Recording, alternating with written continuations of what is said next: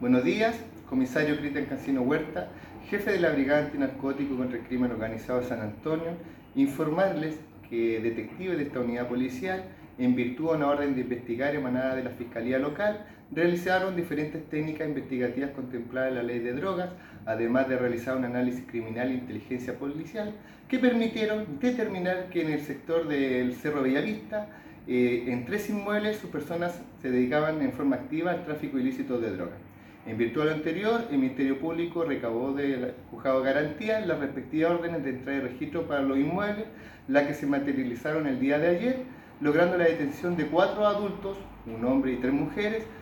todos ellos sin antecedentes policiales, a los cuales se le encontró una gran cantidad de cocaína base, la cual estaba destinada para ser comercializada.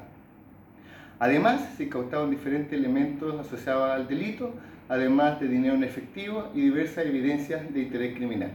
Todos los detenidos pasan a disposición del juzgado de garantía el día de hoy a primera audiencia.